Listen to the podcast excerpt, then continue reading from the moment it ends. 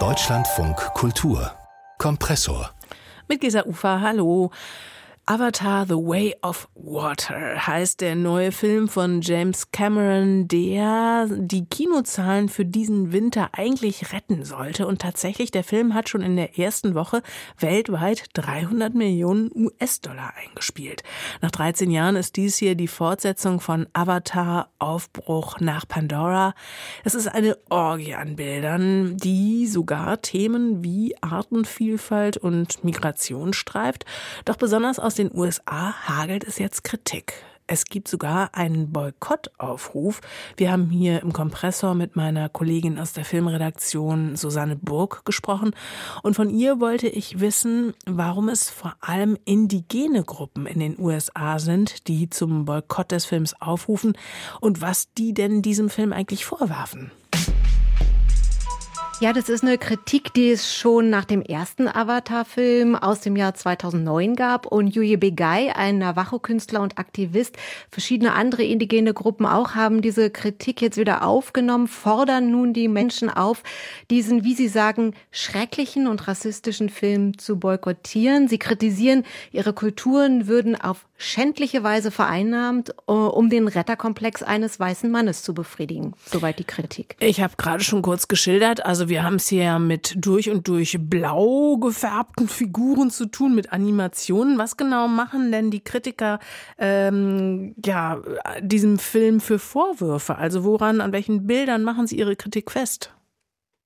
Ja, es geht ja in diesem Science-Fiction-Film um die Navi, also ein Volk mit eigener Sprache, eigener Kultur. Du hattest schon beschrieben, blau sehen sie aus, leben friedlich auf dem Mond Pandora.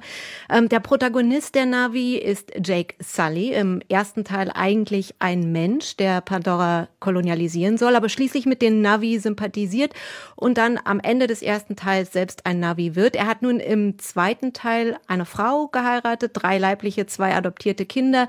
So, und als die Menschen nun einen neuen Angriff auf Pandora starten, flieht er mit seiner Kleinfamilie zu einem anderen Stamm, der unter Wasser lebt und äh, der hier ebenfalls im Einklang mit der Natur lebt und sogar mit Unterwasserwesen kommunizieren kann. Also auch das schon eine ziemlich exotistisch romantisierende Grundannahme. Aber dann gibt's doch im Film ziemlich konkrete kulturelle Aneignungen. Also die Sprache Navi ist ein Gemisch aus Maori, afrikanischen, Native American Sprachen. Ähm, aber dann im Film selber sprechen die dann doch lieber auch ganz viel Englisch, also die Kolonialsprache, der, die sie fröhlich verinnerlicht haben, mhm. äh, ironisch gemeint. Mhm. Dazu tragen sie Schmuck, der ein wildes Gemisch ist aus amerikanisch-indigenen und afrikanischen Schmuckstücken. Der Mensch, der Mowgli-mäßig als Baby zurückgelassen wurde, Spider, weiß, hat Dreadlocks. So, dann hat sich James Cameron, um noch eine Sache zu nennen, auch beim Hinduismus bedient. Verschiedene Hindu-Gottheiten finden sich wieder. Vishnu, Krishna, Rama mit blauer Hauptschale dargestellt, eben wie die Navi. Und wenn man aber sagt, ja, so vielfältig dann die Einflüsse sind, das, was nun wirklich dann schwierig ist, der Großteil der Darstellenden ist weiß. Also es gibt viele Anlässe für Kritik. Okay, also ähm, das leuchtet ein. Du sagst, James Cameron hat sich da bei sehr, sehr vielen Kulturen offenbar bedient. Aber warum sind es jetzt ausgerechnet die indigenen Gruppen, die zu dem Boykott aufrufen? Ja, sie trifft halt nochmal besonders hart. Ähm, Avatar ist eine Science-Fiction-Nacherzählung der Geschichte Nord- und Südamerikas in der frühen Kolonialzeit. Das hat James Cameron schon beim ersten Film erzählt. Ähm, Avatar, sagt er, nimmt Bezug auf die Kolonialzeit in Amerika mit all ihren Konflikten und dem Blutvergießen. Es geht also um die Zeit vor rund 130 Jahren. Und jetzt ist gerade ähm, ein altes Statement von James Cameron aus dem Guardian aufgetaucht, das vorher ein bisschen untergegangen war.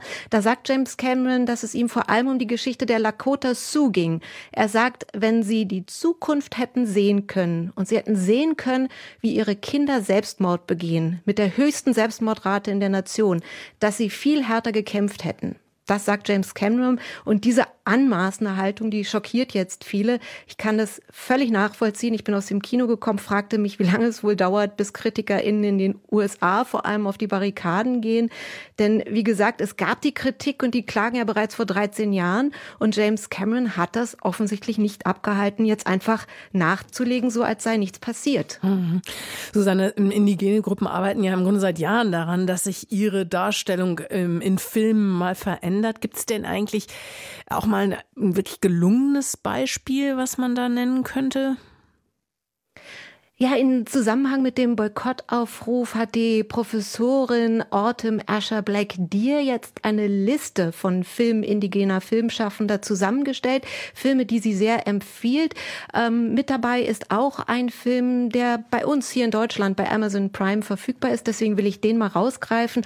Blood Quantum von Jeff Barnaby, ein Zombiefilm aus dem Jahr 2019. Es geht darum, dass die Erde von einem Virus heimgesucht wird und nur die indigenen Red Crow im Mi'kmaq-Reservat sind immun. Also ein Zombie-Film, eine Empfehlung für alle, die eben vielleicht auch eine Alternative zu Avatar suchen. Susanne Burg über die Kritik am Blockbuster Avatar The Way of Water.